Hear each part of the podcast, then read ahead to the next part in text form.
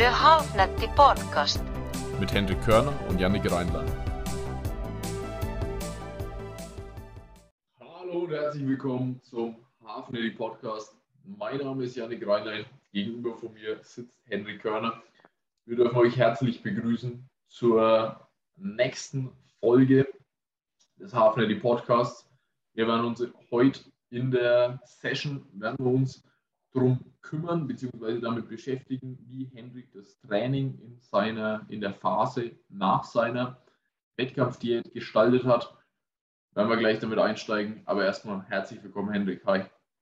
Hey, was geht's? Wie geht's dir? Mir geht's, mir geht's super. Und ja, ich freue mich, dass wir jetzt die nächste Episode aufnehmen. Mir, mir geht's auch super. Ich bin gespannt äh, auf dein, deine Erzählungen. Ja. Henrik hat nämlich bereits, wir haben bereits während dem Wettkampf Rücksprache gehalten, dass Hendrik gerne ein Ganzkörperprogramm antesten möchte, sobald die Wettkampfvorbereitung zu Ende ist.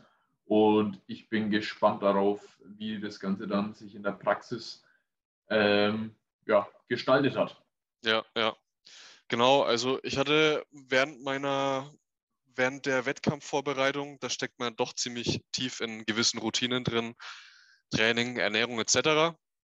Und man bekommt einfach Bock, auch einfach mal wieder neue Sachen auszuprobieren. Und ich lese auch sehr gern viel über, über Bodybuilding. Und ähm, vielleicht kennt der ein oder andere Steve Reeves. Äh, wenn nicht, einfach mal googeln. Äh, Steve mit Doppel-E, glaube ich, und Reeves mit V und auch Doppel-E. Und zwar ist das ein Bodybuilder aus der, äh, wie sagt man, nicht Golden Generation, sondern sogar Silver Generation. Also der war Ende der 40er ähm, Mr. Universe, glaube ich. Ähm, zwei, dreimal, weiß jetzt gar nicht genau. Ähm, und ja, hat in Kalifornien gelebt, soweit ich weiß. Und von dem hatte ich mir nämlich mal ein kleines Buch gekauft auf Amazon, wo so ein bisschen beschrieben wurde, wie er damals trainiert hat, wie er damals gegessen hat. Und es ist auf jeden Fall sehr, sehr interessant, weil es doch ein bisschen anders abgelaufen ist oder die, ähm, die Jungs damals doch anders trainiert haben, als es heutzutage der Fall ist. Und der Steve Reeves, der hat damals nach einem Ganzkörper, Ganzkörperplan trainiert und sich auch mit einem Ganzkörperplan auf den Mr. Universe, das war Ende der 40er, 48 oder sowas, vorbereitet. Und äh, das wollte ich einfach mal ausprobieren, weil es halt doch was anderes ist, als man gängigerweise aktuell trainiert. Ähm, ich meine, die meisten Trainingssplits sind meistens sowas wie Oberkörper, Unterkörper, Push-Pull-Legs oder Push-Pull äh, und noch eine Oberkörpereinheit, irgendwie sowas. Und ja, ich hatte einfach Bock, das mal auszuprobieren und mal zu gucken, wie das läuft. Der Herr war ja mit Sicherheit auch noch Netty, oder? Ende der 40er. Ja, genau. Genau, guter Punkt. Äh, und zwar war der zu 99 Prozent auch Netty, äh, weil es damals einfach noch nicht, noch keine Steroide gab. Also die gab es schon, die wurden damals schon in bestimmten Labors entwickelt. Aber ähm, meines Wissens sind so die ersten Steroide erst Ende der 50er äh, in das ganze Thema Bodybuilding eingewandert und ähm, waren dann eben ähm, Golden Era, das war der Begriff, den ich vorhin gesucht habe. Golden Era, Silver Era. Genau, und dann eben in der Golden Era, 70er Jahre, äh, Arnold Schwarzenegger, Frank Zane, ähm, die haben dann, die haben dann ein bisschen nachgeholfen mit dem guten Kreatin aber davor gab es die Möglichkeiten nicht. Deswegen, ähm, ja, glaube ich, dass so jemand wie der Steve, Reeve, Steve Reeves, dass der auf jeden Fall natural war, weil die einfach nicht die Möglichkeiten hatten. Ja, ich glaube, äh, Dianabol war so eines der ersten Mittel, welches dann gar nicht im Bodybuilding mhm. auf den Markt kam, sondern in den Kraftsportarten. Ähm, da waren dann die ersten äh, Doping-Skandale äh, der UdSSR. Ah ja der Sowjetunion ähm, bei diversen Olympischen Spielen und so weiter, als die Jungs dann auseinandergeflogen sind. Oder die Frauen ähm, wie Männer aussahen. Ja, oder das. Und von, von da aus hat sich das Ganze dann, glaube ich, ins Bodybuilding recht schnell rüber geschoben, aber ursprünglich wurden die ersten Dopingmittel meines Wissens, glaube ich, vom im Gewichtheben vor allem verwendet und das auch äh, aus Richtung des Ostblocks. Okay, interessant, ja. ja. Genau, ähm, ja, und deswegen habe ich mir selber mal auch einen Ganzkörperplan zusammengeschrieben und habe dann eben nach den Wettkämpfen angefangen, nach diesem Plan zu trainieren. Und zwar habe ich dreimal die Woche, Montag, Mittwoch und Freitag trainiert und habe das Ganze jetzt mal über knapp zwei Monate gemacht. Und um es vorwegzunehmen, äh, ich würde es, äh, es war cool, es auszuprobieren. Es ist aber, glaube ich, nicht das Optimum. Äh, warum und wie ich das merke, würde ich, würd ich gleich mal ein bisschen berichten. Ähm, aber vielleicht noch mal kurz zum Trainingssplit selber. Wie gesagt, Montag, Mittwoch, Freitag, dreimal die Woche in einen Ganzkörperplan. Ähm, äh, beispielsweise, ja, der Montag sah aus mit Bizeps. Also ich habe quasi geschaut, dass ich ähm, Schwachstellen mit als erstes im Training trainiere. Bizeps hatte ich daher bei allen drei Trainingseinheiten relativ am Anfang mit drin. Ich sage jetzt einfach mal beispielshaft den Montagsplan oder den Montag, das Montagtraining durch. Bizeps, äh, dann Bankdrücken, dann Squats, ähm, dann eine einarmige Rückenübung, ähm, dann Rudern im Untergriff, dann Seitheben für die Schultern. Ähm, bam, bam, bam, da hatte ich ein bisschen was hin und her geschoben. Dann nochmal Butterfly zum Schluss und dann nochmal äh, Leg Curls. Äh, und man sieht schon, es ist natürlich sehr, sehr schwer, den kompletten Körper in einer Trainingseinheit abzubilden und allen Muskeln ein gewisses Volumen zu geben. Es, es ist möglich, aber man muss definitiv Abstriche machen. Also ich habe dann quasi mir im Vorfeld überlegt, okay, was ist, was ist bei mir gut entwickelt, wo muss ich jetzt nicht so einen Fokus drauf legen? Das ist beispielsweise die Brust. Ja. Äh, da habe ich dann pro Trainingseinheit auch tatsächlich nur vier Sätze gemacht für die Brust. Habe dann aber probiert für den Bizeps ähm, trotzdem, nee Quatsch, für, für Brust waren es dann in, in, der, in der Woche gesehen nur neun Sätze, also jeweils immer drei Sätze. Für Bizeps waren es wöchentlich gesehen zwölf Sätze, jeweils vier Sätze, also ein bisschen höher, äh, um da über zehn Sätze zu, pro Woche zu kommen und ähm, habe dann auch probiert, für die Beine viel mit Grundübungen zu arbeiten, also immer Squats zu machen, beziehungsweise Beinpresse und dann auf meine, ähm, auf die, auf die Beinrückseite abzuzielen, weil die bei mir die Schwachstelle ist und die Vorderseite eher ganz gut ausgeprägt ist. Und habe dann beispielsweise auch die, ähm, die Hamstrings nochmal gezielt trainiert, habe dann aber den Quadrizeps komplett rausgenommen, weil einfach dann nicht noch zusätzlich Volumen vorhanden ist. Eine Trainingseinheit, die war dann so zwischen 22 und 25 Sätzen. Und ähm, das ist eben schon ja, relativ, relativ viel, würde ich mal sagen. Wenn es dann so auf 24 Sätze zugeht, da zieht sich dann das Training schon. Und das ist auch schon ein großer Nachteil von diesem Plan, wo ich sagen würde, das ist schwierig im Alltag zu implementieren, weil eine Trainingseinheit einfach mal eineinhalb Stunden dauert und vielleicht sogar zwei Stunden. Das war so eine durchschnittliche Zeitlänge. Und das heißt, das kann man halt nicht mehr einfach mal so reinschieben. Also egal, ob man jetzt früh vor der Arbeit trainieren geht, dass man sagt, okay, ich gehe jetzt eine Stunde schön trainieren, das reicht halt nicht. Oder auch nach der Arbeit, wenn man bis sechs arbeitet und wirklich zwei Stunden sich im Training aufhält, ähm, dann der Tag ist halt vorbei. Also das ist einfach ein großer, großer Zeitfresser für den Tag. Ähm, was ich auch gemerkt habe, ist, dass die, dass die Frequenz für einzelne Muskelgruppen, also eine hohe Frequenz, dass es ganz gut tut, beispielsweise den Bizeps dreimal die Woche zu trainieren mit einem geringeren Volumen dann jeweils, dass das schon ganz gut funktioniert. Aber, und das ist der zweite große Nachteil, den ich aus diesem Plan so gezogen habe, ist, ich habe das Gefühl nach zwei Monaten, dass es einfach nicht so richtig vorwärts geht. Und ich glaube einfach, dass, äh, oder es ist einfach auch die Bestätigung von dem, was eigentlich alle Leute auch sagen und woran man sich heutzutage orientiert, dass man eine gewisse Intensität und ein gewisses Volumen pro Muskeln in einem Training auch absolvieren muss, dass der Muskel irgendwie zum Wachstum gereizt wird. Gerade als fortgeschrittener. Ja, Genau. Und diese Schwelle, diese Schwelle zu erreichen, ähm, erschien mir nicht möglich mit diesem Plan. Was halt so ein Gedanke war, wo ich überlegt hatte, gut, auf der anderen Seite diese extrem hohe Frequenz, ja, also dass du dreimal die Woche die Beine trainierst, jeweils dann nur mit vier, fünf Sätzen, ähm, dass es dann vielleicht trotzdem wiederum einen positiven Effekt hat, äh, den man heutzutage gar nicht mehr so beobachten kann, weil es keiner mehr ausprobiert. Das war einfach nicht der Fall. Und ähm, ich, ich bin trotzdem der festen Überzeugung, dass so ein Plan, dass so ein Ganzkörperplan für Anfänger optimal funktioniert. Aber dass wenn man ein fortgeschrittener Athlet ist, der schon über mehrere Jahre trainiert und der sich auch schon in anderen Trainingssystemen äh, befunden hat, wo es einfach mehr aufgesplittet ist, beispielsweise Push-Pull-Beine, ähm, dass das eigentlich ein Rückschritt ist und dass das, ähm, dass das nicht zielführend ist. Das wäre so mein Fazit zu der ganzen Sache.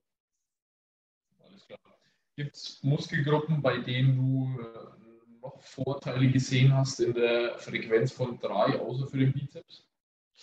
Ähm, ja, alles, was so mit, mit kleineren Muskelgruppen zusammenhängt. Ähm, also Schultern würde ich auch mit reinnehmen. Ähm, sowas wie Seitheben dreimal die Woche äh, ist, glaube ich, nicht verkehrt. Dann safe die Waden. Also Waden auf jeden Fall, würde ich auch sagen, hohe Frequenz, definitiv, ähm, definitiv hilfreich. Und ähm, lass mich mal überlegen. Ich habe Trainingseinheit gemacht. Die Waden? Die Waden? Zweimal. Ich hatte die Waden zweimal drin. Nee, Quatsch, ich hatte sie dreimal drin. Ja, genau, die Waden hatte ich auch dreimal drin. Aber in einem Training dann mit Supersatz. Also ich habe Waden sieben Sätze gemacht pro Woche, sieben, acht Sätze. Mhm. Ähm, ansonsten, ja, Seitheben, also für die Schultern ist es sicherlich nicht schlecht. Ähm, und was ich mir auch gedacht habe, ist Brust. Ich konnte, ich habe nämlich wieder angefangen, normal Bank zu drücken. Das hatte ich in den letzten Monaten der Prep nicht mehr. Und ich konnte da auch gut meine Gewichte wieder schnell nach oben schrauben. Ähm, also ich bin tatsächlich beim Bankdrücken beim ersten Training wieder mit 70 Kilo eingestiegen und war dann jetzt am Ende aber bei den Arbeitssitzen wieder bei 100 Kilo.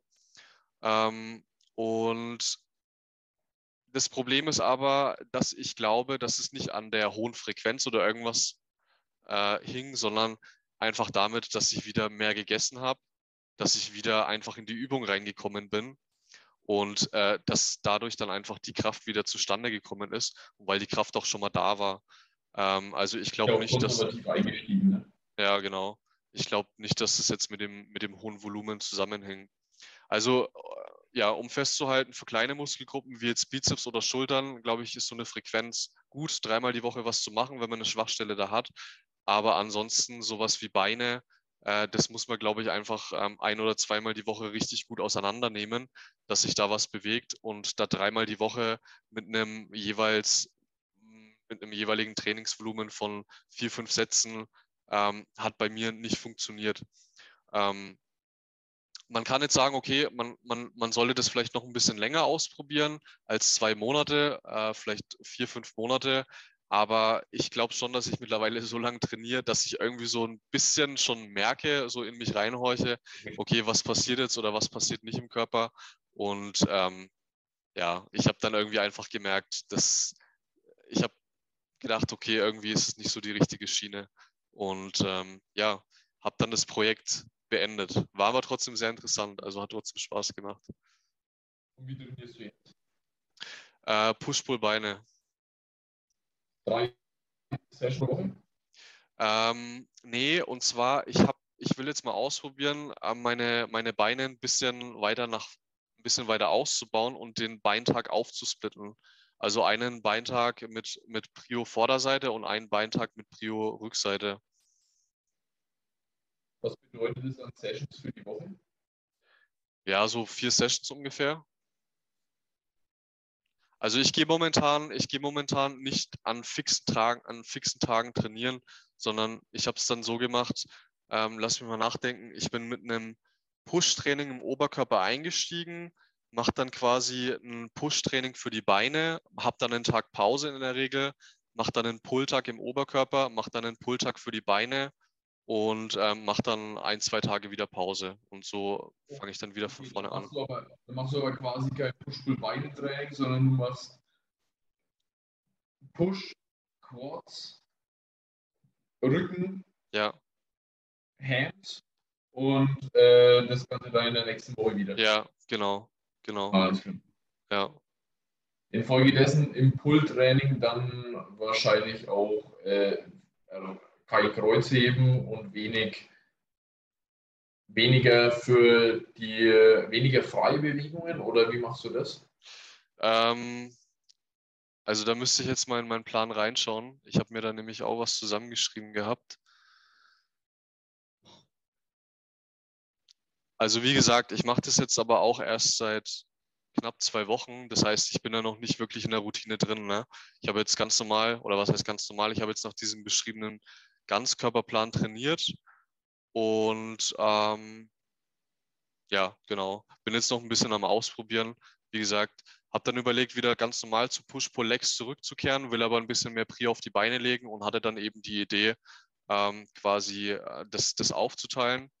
Also bei dem, bei dem Push-Tag für die Beine habe ich Übungen drin wie Squats, äh, Leg Extension hatte ich auch schon ewig nicht mehr drin als separate Übung. Dann, was ganz geil ist, ähm, Heels Elevated Goblet Squats, also dass ich quasi Goblet Squats mache ähm, und ähm, unter meine Fersen noch ähm, Gewichtsscheiben schiebe. Dann hat man noch ein bisschen mehr, mehr Belastung auf der Beinvorderseite. Ähm, wie bitte? Plus Gewichthebeschuhe. Äh. Ja. Also Gewichtheberschuhe und dann hatte ich so 2,5 Kilo Scheiben, diese relativ kleinen. Ja. Dann ähm, Ausfallschritte ähm, und Wadenheben. Und dann äh, quasi eher für die Beinrückseite, beziehungsweise ähm, ja, für die Hamstrings. Äh, Romanian Deadlifts, dann Leg Curls. Wir vielleicht in der Reihenfolge, weil das war ja nicht, das hast du ja nicht aufeinanderfolgen gemacht, ne? oder hast du ja nicht Quads am einen Tag und am nächsten Tag äh, Hamstring-Fokus gelegt. Nein, Da kam nein. erstmal Rücken dazwischen. Ja, genau. Da war ein Tag Pause Okay. dazwischen, Rücken dazwischen äh, und dann quasi die, die Beinrückseite. Und Rückentraining würde mich interessieren, wie da die Übungsauswahl aussah, wenn du am nächsten Tag wieder äh, die Beinrückseite trainiert hast. Ich mache Freestyle. Ich habe zurzeit keinen fixen Plan. Ich bin meistens mit, ähm, ähm, na, hä? Nee, nicht, nicht nee, ga- ganz, ganz normal, ähm, ganz normales Latziehen, also beidseitiges Latziehen. Ähm, dann ähm, eine, eine Übung für den oberen Rücken. Dann meistens was Einarmiges, also One-Arm-Lat-Pull-Down, ähm, habe ich nach wie vor mit drin gelassen. Hm, Was hatte ich noch dabei? Dann habe ich meistens Kabelzugrudern nochmal gemacht. Ähm, also ganz klassisch eigentlich. Und dann am Ende nochmal zwei Sätze Bizeps, äh, zwei Übungen für den Bizeps. Klar. Ja. Und dann die Hams. Genau, und die Hems dann quasi am, am Beintag. Mhm. Genau. Und da dann eben Romanian Deadlifts, dann Leg Curls, dann ähm, probiere ich ähm, Hip Thrust mal zu machen. Hatte ich noch nie regelmäßig gemacht. In das Gym, wo ich momentan gehe, du kennst es, das Explore. Ähm, da gibt es eine Maschine. Das probiere ich momentan aus. Ähm, bam, bam, bam. Thrust-Maschine, glaube ich. Ne? Kann sein, ja. Ja, ich glaube, das ist eine Nautilus. Ja. Und dann am Ende nochmal Waden heben. Okay, alles klar. Ja, hört sich spannend an. Klar, kann man ausprobieren.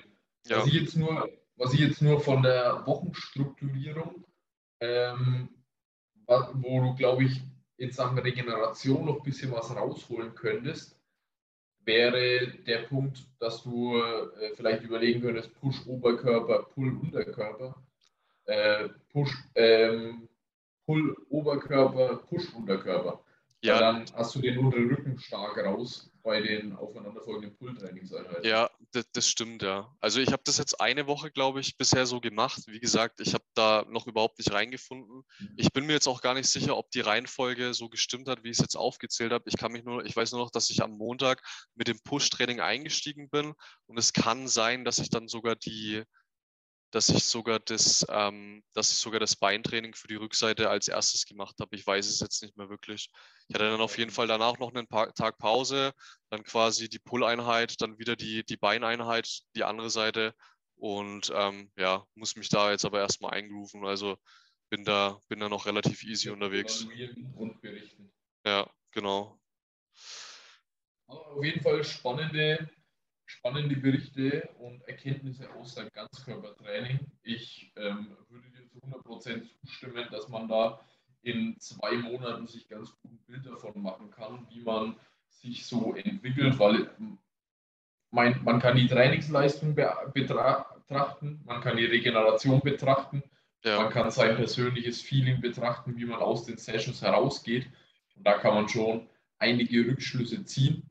Ja. Und ich denke, da können mit einer gewissen Trainingserfahrung auch acht Wochen schon reichen. Von der Trainingsdauer muss man vielleicht noch dazu sagen, dass du einfach jemand bist, der es gewohnt ist, fixe Trainingseinheiten zu machen, ziemlich zeiteffiziente Trainingseinheiten zu machen, weil ich kann dir sagen, also eine Stunde 40, das ist für mich eine schnelle Trainingseinheit. Ja, da, du, du, ja, du redest aber auch mehr im Training, glaube ich, als ich. Ich bin da, bin da mehr in so meinem Film drin. Ja, nee, nee, Ach, aber du weißt, wenn wir, wenn wir zusammen. okay. Äh, ich fand immer, wenn wir zusammen trainiert haben, dann ist es immer so, ähm, dass ich, ich bin dann immer so, okay, ich will jetzt den nächsten Satz machen. Und ich glaube, du hast da, du bist da nicht so, du bist da noch ein bisschen entspannter oft. Also du bist im Training noch ein bisschen, äh, weiß nicht. Also kann man, kann, man, kann man jetzt schwierig sagen, weil eine Trainingseinheit, die ich mit dir trainiere, das ist, das ich trainiere zu 95 Prozent mindestens alleine. Ne?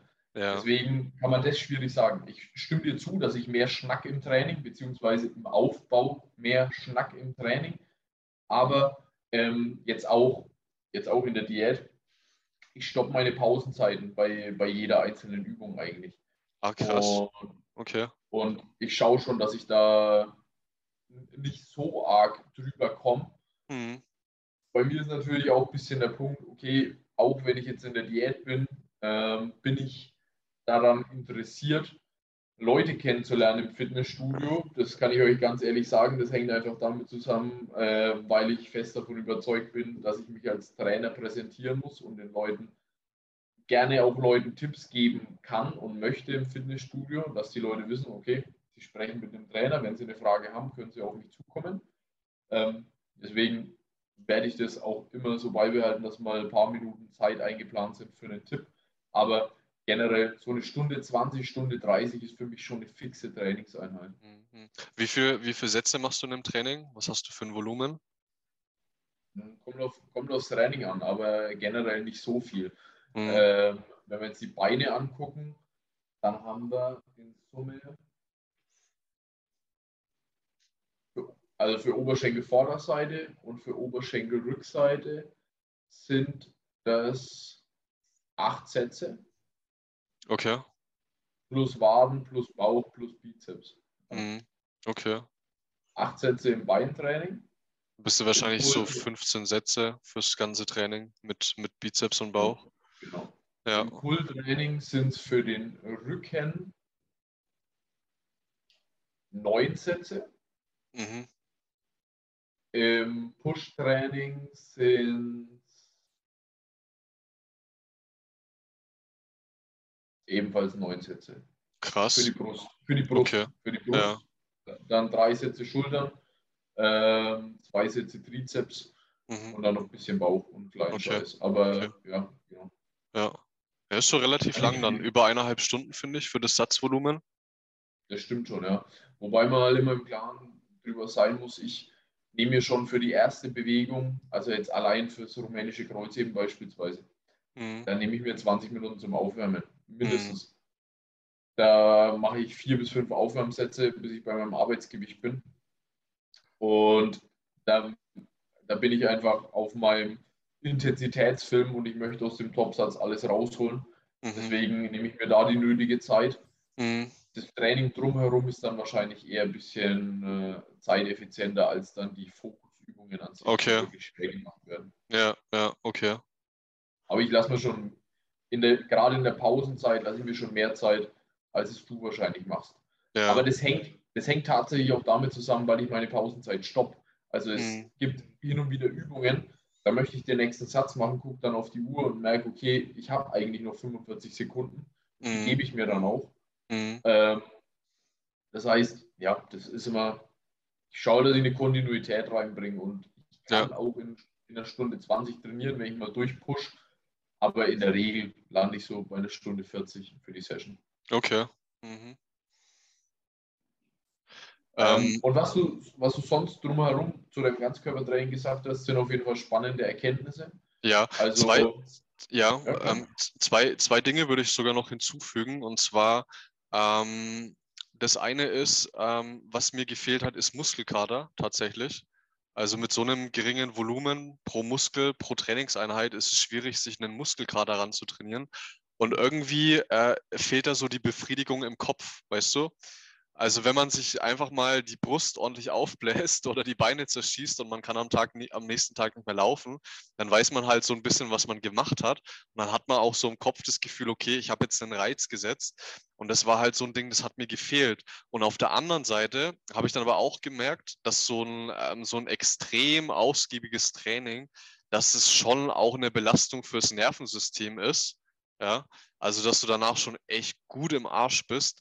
Und diese zwei Sachen, die haben für mich nicht so richtig zusammengepasst. Also auf der einen Seite diese extreme Ermüdung vom zentralen Nervensystem und auf der anderen Seite aber das Gefühl, dass du eigentlich gar nicht so wirklich eine Muskelgruppe komplett auseinandergenommen hast.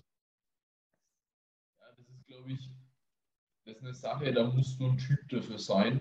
Und ich könnte es auch nicht. Also ich habe, seit ich denken kann in meiner Trainingskarriere, habe ich ein Problem damit, wenn ich im Beintraining noch großartig viel andere Muskulatur drumherum trainiere. Mhm. Weil wenn ich Beine trainiere, dann möchte ich mich um die Beine kümmern. Und Beintraining ist, ist vielleicht ein anderes Beispiel, weil es einfach sticht für mich heraus. Beintraining ist Krieg, da, ist, äh, da gehe ich in die Schlacht. Und wenn ich mir aber da vorstellen würde, dass ich aus der Session rauskomme und äh, die Beine nicht zittern, dann Ja. hätte ich Schwierigkeiten zufrieden mit der Trainingseinheit zu sein. Ja, ja.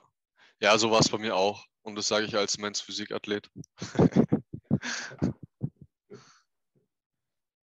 Ja, das kann ich mir gut vorstellen. Das Gefühl, also einerseits der, der Pump, als auch die Ermüdung nach der Trainingseinheit, als auch die Ermüdung des Gesamtnervensystems, das sind ein paar Dinge, da muss man Bock drauf haben. Also Ja. ich habe eine Zeit gehabt, da habe ich das genossen. Da war ich in der Powerlifting-Vorbereitung und habe in dieser Powerlifting-Vorbereitung ähm, letztendlich einen Ganzkörperplan gemacht. Mhm. Da hat es gut funktioniert, wenn eben der Fokus auf der Entwicklung der Übungen liegt.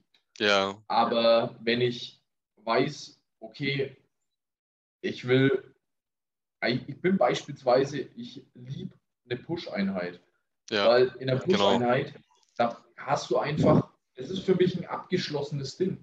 Du Ja. hast den Trizeps ordentlich vorbelastet und die Schulter auch zu einem gewissen Teil Ja. und kümmerst dich dann nochmal um die seitliche Schulter, schließt mit einer Trizepsübung ab und kannst dir sicher sein, okay, in dieser Trainingseinheit hat die Push-Muskulatur definitiv ordentlich auf die Mütze bekommen und jetzt hat sie erstmal Ruhe und kann sich von dem Trainingsstress erholen. Ja, ja, auf jeden Fall. Also ich glaube, das, das hat schon seinen Grund, warum sich in den letzten Jahrzehnten das Training so entwickelt hat, wie sich es entwickelt hat und dass die äh, gängigen Splits, nach denen die meisten trainieren, eben diese Sachen sind, die jeder kennt. Was weiß ich, Oberkörper, Unterkörper, Push-Pull, Beine. Also das macht schon alles Sinn und ähm, ja, trotzdem krass muss man sagen, dass der, äh, dass der Steve Reeves beispielsweise, dass der damals so trainiert hat, nach so einem Ganzkörperplan. Und dass es auch so gut funktioniert hat. Ähm, ist halt immer ein bisschen schwierig, das so genau nachzuvollziehen, was er genau gemacht hat, weil es schon so lange her ist und auch die Quellenlage da nicht so perfekt ist. Das Buch zum Beispiel ist auch nicht von ihm selber geschrieben, sondern es ist von einem, von einem anderen Autor, der da eben bestimmte Sachen nachgeschaut hat ähm, aus irgendwelchen Berichten. Ähm, und ja, äh, kann natürlich trotzdem sein, dass, äh, dass es für den einen oder anderen funktioniert. Äh, für mich selber würde ich sagen, ähm, es hat funktioniert, aber es ist nicht das Optimale und ähm, es ist nicht das Trainingssystem, was ich einem anderen fortgeschrittenen Athleten empfehlen würde. Also Anfänger ja, aber ab einer gewissen Trainingserfahrung nein. Und da vielleicht speziell ähm, auf die Quelle deiner Inspiration zurückführen kann, natürlich der Punkt, dass die Leute in den äh, 40er Jahren noch ganz andere Möglichkeiten hatten zu trainieren und deswegen automatisch ja die Auswahl stark auf ähm, komplexe Bewegungen, auf Langhandelbewegungen, Kurzhandelbewegungen ja. äh, gelegt war. Ja. Was dann wiederum, ja, macht es dann wieder vorsichtig. Ne? Also klar, die, die konnten jetzt schwierig eine Session mit äh, einer Isolationsübung für die Brust mit einem Butterfly oder so ähm, gestalten, sondern haben sich dann auf Grundübungen konzentriert. Ja. Und dadurch wird mit Sicherheit eine Trainingseinheit von ihm gut intensiv und anstrengend gewesen sein. Ja. Und wenn du da mit einer, wenn du das für dich entschieden hast, diesen Weg zu gehen, weil es hört sich eher nach einer Philosophie an, als dass es über ein, zwei Jahre mal durchtrainiert hat, dann kannst du da mit Sicherheit schon eine Art und Weise im Training für dich entwickeln, wie du damit klarkommst, ne? ja. auch regenerationstechnisch. Ja, ja, auf jeden Fall, ja. Ja, äh, ich glaube, der war dann auch Schauspieler und so weiter ähm, und hat aber trotzdem immer relativ viel Zeit gehabt. So liest sich äh, auch so ein bisschen. Also er war dann so ein bisschen Sunnyboy und war dann auch am Strand rumgehangen und äh, hat, glaube ich, die Zeit auch mit ein paar hübschen Mädels genossen. Und es hört sich auf jeden Fall so an, dass er viel Zeit ähm, und viel, viel, Regener viel Regenerationskapazität auch hatte. Ähm, und ja, äh, ich glaube, wenn man so in Kalifornien diesen Lifestyle lebt, ähm, den auch so ein Arnold Schwarzenegger gelebt hat, dann äh, ist es vielleicht nochmal ein bisschen was anderes, wie wenn man irgendwo in Europa lebt und dann so seinen normalen, durch seinen normalen Alltagsstress durchgeht. Also dass das Mindset halt auch einfach ein bisschen anders ist. Und ich glaube auch tatsächlich, dass sich sowas auf die, auf die Regenerationskapazitäten auswirken kann. Ja, zu 100 Prozent. Was dir wiederum ermöglicht, in den einzelnen Übungen wahrscheinlich mehr Gas zu geben, mehr ans ja. Zu gehen und dann auch für die einzelnen Muskelgruppen eine höhere Ermüdung in dieser einzelnen Session herauszubekommen. Ja, ja.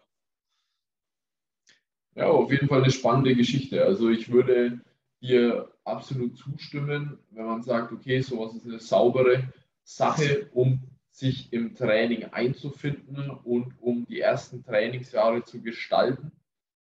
Ähm, aber ich denke auch, dass für fortgeschrittene Athleten bessere Trainingssysteme vorhanden sind und vorliegen. Also ja. gerade, gerade in Bezug auf die Trainingserfahrung bin ich der festen Überzeugung, dass umso länger du trainierst, umso höher sollte im Optimalfall deine Trainingsintensität sein und umso höher kannst du, musst nicht, aber kannst du dein Training aufsplitten. Mhm. Warum ist es so, dass bei unterstützten Athleten ein Bro-Split sehr gut funktioniert. Das ist der Punkt, dass die, also Bro-Split, Form eines Fünfer-Splits beispielsweise, jedes Training eine einzige Muskelgruppe oder kleine Muskelgruppen zusammen wie Bizeps, Trizeps. Warum kann das so gut funktionieren? Weil die eine Intensität, aber auch eine Kraft an den Tag legen, die eine Session so intensiv macht, dass die Regeneration so lange benötigt und dann auch wirklich eine Woche Pausenzeit dazwischen äh, nötig ist, um in der nächsten Einheit wieder Vollgas geben zu können. Darüber hinaus kommt natürlich durch den Stoff eine erhöhte Proteinbiosynthese, wodurch der Muskel nicht nur 48 Stunden regenerieren kann und Stress abbauen kann, sondern über die gesamte Zeit Genau, und die, regenerieren die, kann. genau, die Proteinbiosynthese, die läuft halt dann auch einfach länger und deswegen haben die dann einen kleinen Vorteil, ja, und macht dann Sinn, auch in größeren Abständen mal den Muskel zu trainieren.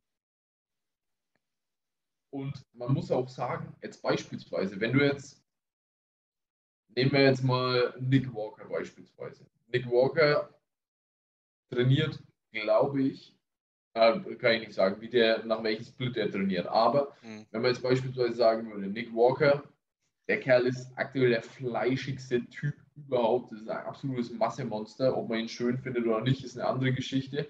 Aber es ist ein absolutes Massemonster mit unmenschlicher Kraft. Und wenn man sich vorstellt, dass der einen Oberkörper-Unterkörperplan trainieren würde, eine Oberkörpereinheit von dem, die mit der jeden Muskel die nötige Aufmerksamkeit gibt, würde die wahrscheinlich fünf, sechs Stunden dauern Ja, dann könnt ihr euch vorstellen, dass das wenig Sinn macht für solche starken und fortgeschrittenen Athleten, so mit so einer hohen Frequenz zu fahren.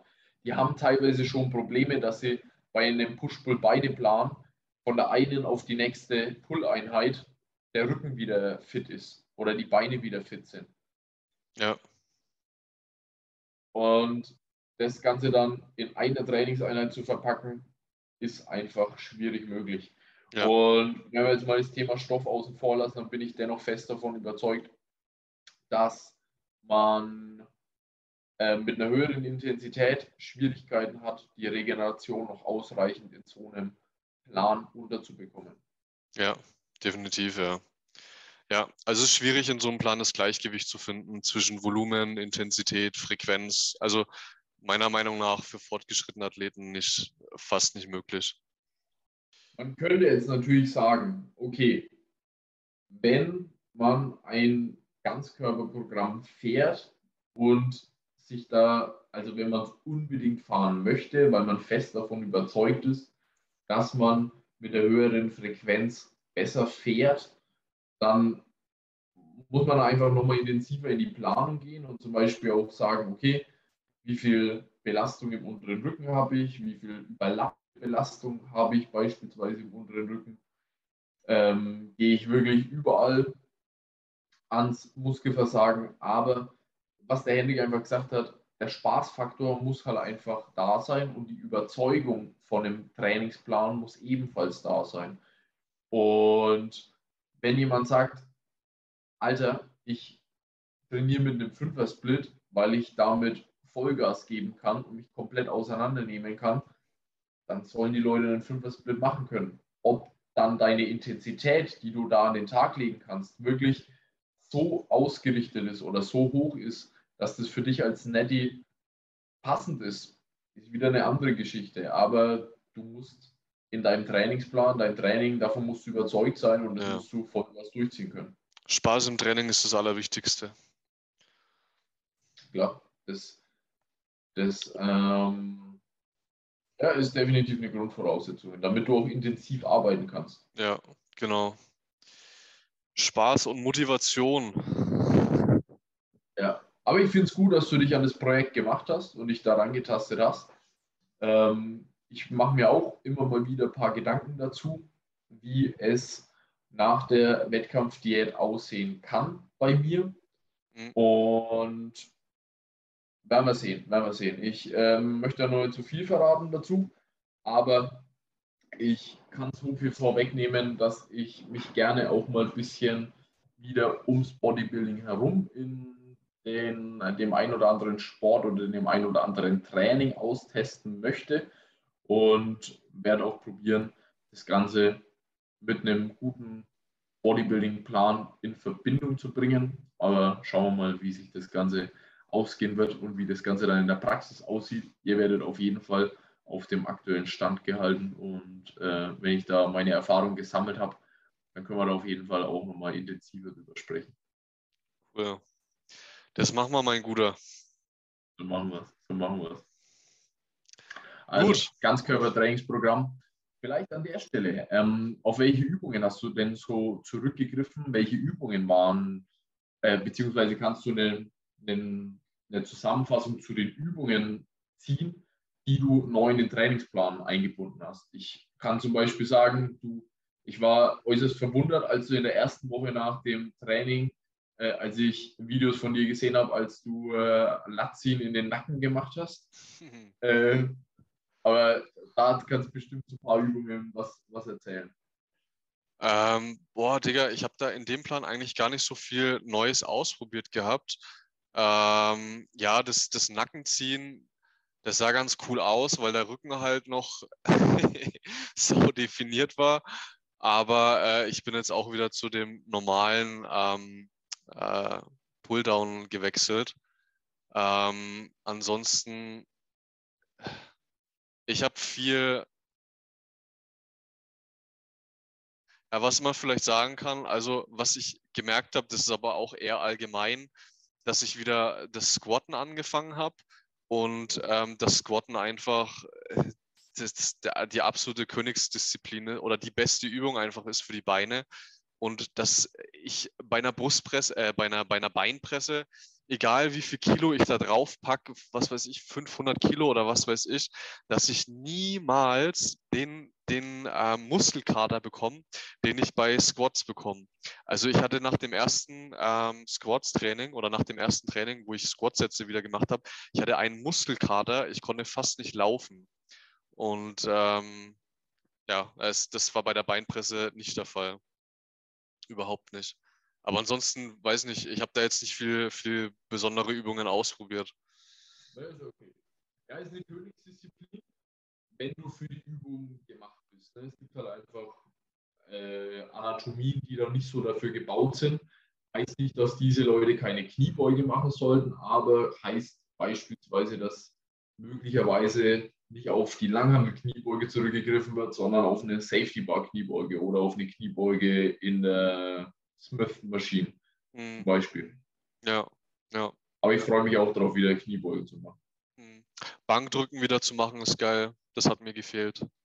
Mhm. Und es hat sich sau ungewohnt wieder am Anfang angeführt. Also normales Flachbankdrücken, auch nicht irgendwie Schrägbank, sondern einfach wieder normales Flachbankdrücken. Und ähm, habe da auch glaube ich, zwei, drei Sessions gebraucht, um da irgendwie wieder halbwegs reinzukommen. Und bis auch das Kraftverhältnis mal wieder passt, weißt du, dass, dass du quasi, wenn du bei der Brustpresse, wenn du, äh, wenn ich mit 110 oder 120 Kilo äh, die Brustpresse mache und dann zum Bankdrücken wechsle, Langhandel Bankdrücken ganz normal und dann damit 70 Kilo auf, auf, äh, auf einmal rumeier, ähm, habe ich mir auch gedacht, so, okay, krass, was, was das so ausmacht, wobei du eigentlich denselben Muskel bewegst, aber es ist doch irgendwie, äh, doch irgendwie eine andere Übung. Und ähm, ja, fühlt sich auf jeden Fall gut an. Die Komponente kannst du nicht unterschätzen. Ja. Koordinative Komponente, die musst du erstmal wieder erlernen. Ja, brutal. Das ist echt so. Also, das war sehr interessant zu sehen und es fühlt sich aber auch geil an, solchen Übungen wieder, wieder Progress zu machen.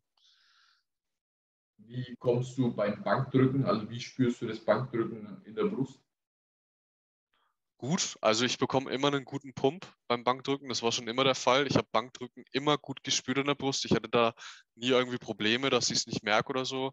Also bei Brust ist bei mir eh so, da, da, da kann ich, da, da spüre ich alles. Also da komme ich immer gut in den Muskel rein. Und ähm, ja, mache ich, mach ich unfassbar gern. Also mache ich wieder richtig, richtig gern. Ja, ich denke, das macht auch einen großen Unterschied bei dem, äh, bei der Stärke Brust aus. Also wenn Menschen ihre Brust von Anfang an gut spüren und die gut da auch immer Fokus auf ein gutes Muskelgefühl legen. Bei der Brust bin ich fest davon überzeugt, dass der mit dem besseren Muskelgefühl den Rücken besser, äh, die Brust besser trainieren kann. Beim Rücken ist es vielleicht anders.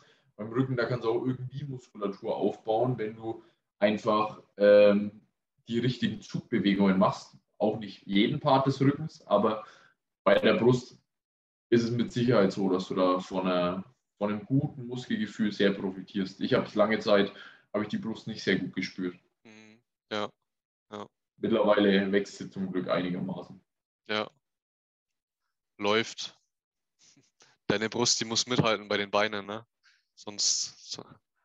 Die muss vor allem mithalten in der Side Chest. Wenn die in der Side Chest zu sehr abkackt, ja. dann, dann, ist das nichts. Aber ähm, ich glaube, das sieht schon ganz gut aus. Ich Ja. hab dir die Formbilder von der letzten Woche, glaube ich, durchgeschickt, geschickt, ne? Äh, auf Instagram oder auf WhatsApp? Nee, in WhatsApp hast du, glaube ich, nichts geschickt. Aber ich Oder warte mal. schick dir da einfach mal direkt Zeit. Ja. Zeit gleich durch. Dann kannst du mal reingucken und kannst Ah, doch. kannst Nee, das ist schon ein Stück her. Das war noch. Ich schick dir mal die vom Donnerstag und dann kannst du die Brust mal schatschen. Da, also, ist, Oh. Stabil. also ist immer noch nicht die Stärke, aber in der Side Chest fällt sie jetzt zumindest nicht maximal negativ auf. Ja. Aber wenn Also sie in der Side Chest zu schwach wäre, dann würde die äh, Pose schon stark darunter leiden und aktuell würde ich sie eher als meine, eine meiner Stärken bezeichnen. Ja. Kommen halt deine, deine Hamstrings auch schön raus. Ähm, ja. also schaut gut aus. Side Chest. Ja. Die Streifen fehlen noch auf der Brust, ne? Aber ansonsten schaut die schon, schaut die schon gut aus, definitiv. Ich finde, deine Schultern schauen schön rund aus von vorne. Ja. Die sind schön, schön rund geblieben bisher. Die werden auch rund bleiben. Also da Ja. machen wir wenig drauf. Ja. Das, die werden im Seitheben jedes Mal so zerstört. Da, da wird kein Gramm Muskulatur eingebüßt. Das verspreche ich. Ja, schaut Ja, schauen wir richtig, mal, richtig gut aus. Ja, Schauen wir mal, wird spannend. Ja. ja. 11 Weeks. Gleich geht's ins Push-Training. Nice. Gespürt. Sehr gut. Eine, Ja, Übung, gut, die ich aktuell, eine Übung, die ich aktuell im Plan habe, die du vielleicht mal im Brusttraining ausprobieren kannst, ist, pass auf, Negativbankdrücken. Habe ich vorher schon lange Zeit nicht mehr gemacht. Aber Negativbankdrücken mit Kurzhandeln. Und dann kannst du dir vorstellen, Negativbankdrücken, wenn du da ein bisschen was an Gewicht bewegst, dann musst du die Gewichte erstmal in diese Position umgesetzt bekommen. Ja, Deswegen arbeite ich da mit einer Pause von drei Zählungen im Tiefpunkt, Three Count Pause im Tiefpunkt, äh, damit ich nicht ganz so viel Gewicht verwenden muss. mhm. Und ich sag's dir, ich glaube, das ist die Übung, wo ich den, das krasseste Gefühl in der Brust ever bekommen habe. okay, okay. Absolut asozial. Ich kann es mir vorstellen, ja, dass durch diese lange, durch diese lange Pause im untersten Punkt und dann in dieser, in dieser, wenn du dann so nach unten liegst, da hast du wahrscheinlich gut Spannung und wenn du nach oben drückst, dann kannst du deine, deine untere Brust wahrscheinlich auch richtig schön gut packen, ne, und so ans Brustbein schieben. Ja, also bei mir arbeitet da die ganze Brust auf jeden Fall. Ja, cool. Ähm, das leichtere Gewicht erlei- ähm, ermöglicht es halt einfach, sich nicht nur aufs reine Bewegen des Gewichts zu konzentrieren, sondern wirklich darauf zu gucken, okay, ich schaue, dass meine Brust, meine Oberarme nach vorne zusammendrückt, aufeinander zudrückt. Und das ist schon ein Riesenvorteil. ja, cool. Schauen wir Läuft, Digga. mal. Das Läuft. heißt, du, du gehst noch ins Push-Training. Ich mache mir gleich mal was zu essen. Und ansonsten würde ich sagen, wären wir auch schon durch, oder? ja, ich denke, wir können die heutige Folge hier abschließen. Wir haben ein bisschen was gehört zu Hendricks Ansatz zum Ganzkörpertraining und zu den damit einhergehenden Lehren aus dem Ganzkörpertraining. Ähm, eine spannende Geschichte. Kann man auf jeden Fall mal ausprobieren. Und man sollte sich nach der Wettkampfvorbereitung auch diese Freiheit geben, dass man erstmal ein bisschen wieder durchtestet. Ich meine, du experimentierst ja weiterhin durch, aber du hast jetzt auch schon gesehen, okay, da geht, das geht besser. Und Ja. wenn man einfach eine gewisse Trainingserfahrung hat, dann kann man das auch recht schnell bewerten und ein Gefühl dafür bekommen, weil man einfach weiß, okay, wenn man schon Phasen hatte, in denen es wirklich gut vorangegangen ist, gut gelaufen ist, dann kann man auch ziemlich gut darauf Rückschlüsse ziehen, wenn sich etwas nicht so optimal anfühlt. Genau. Man hat halt eine Vergleichsbasis. Ja. Auf jeden Fall. Gut, Digga. Hendrik, dann danke ich dir vielmals für deine Zeit. Danke dir. Und ich hoffe, wir sehen und hören uns bald wieder. Safe. Und dann wünsche ich euch allen noch ein schönes Wochenende. Ich hoffe, euch haben die Folgen gefallen. Wir werden jetzt fleißig dranbleiben, regelmäßig in Kontakt bleiben, regelmäßig Rücksprache halten und Genau. wie gesagt auch den einen oder anderen Gast noch äh, in der Folge mit drin haben. Freue ich mich schon drauf und ich freue mich auf ausgiebigen Bodybuilding und Bullshit Talk. Genau so ist es. Ja, wird cool, Digga. Freue mich auch auf die nächsten Sessions, äh, auf ein paar coole Gäste und äh, einfach ein bisschen mit dir zu babbeln. Und äh, ja, dann wünsche ich dir viel Spaß im Push-Training. Gib Gas. Ja, safe. Booster schon drin? Nein, nee, nee, nee, nee, nee. Okay. Den Booster, den nehme ich mittlerweile, nehme ich den ein bisschen später, als ich ihn früher genommen habe. Ja, Ähm, einfach weil ich erstmal häufig erstmal in die Trainingseinheit starte und dann während der ersten Übung oder nach der ersten Übung, äh, wenn ich ungefähr abpeilen kann, kommt auf die Session an, wenn ich ungefähr abpeilen kann, wann wird es schwer, dann wird der Booster gezündet. Ah, Bei ja. dem Push-Training wahrscheinlich schon relativ früh im Training. Ähm, aber im Beintraining beispielsweise, da gebe ich mir erstmal 15 Minuten, mache die ersten vier Übungen ohne Booster und trinke Ach, dann krass. meinen Booster. Aha, okay.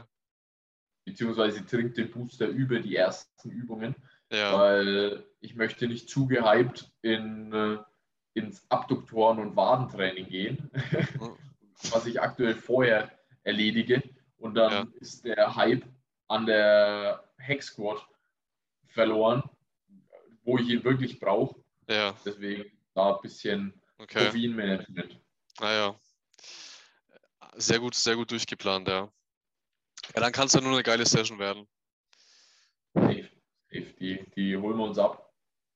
Cool. Dann wünsche ich dir viel Spaß und äh, ansonsten dir und allen ein schönes Wochenende. Und ja, ich freue mich, nächste Woche wieder mit dir zu quatschen. Vielen Dank, gute Zeit. Mach's gut. ja. Bis dann, hau rein. Ciao.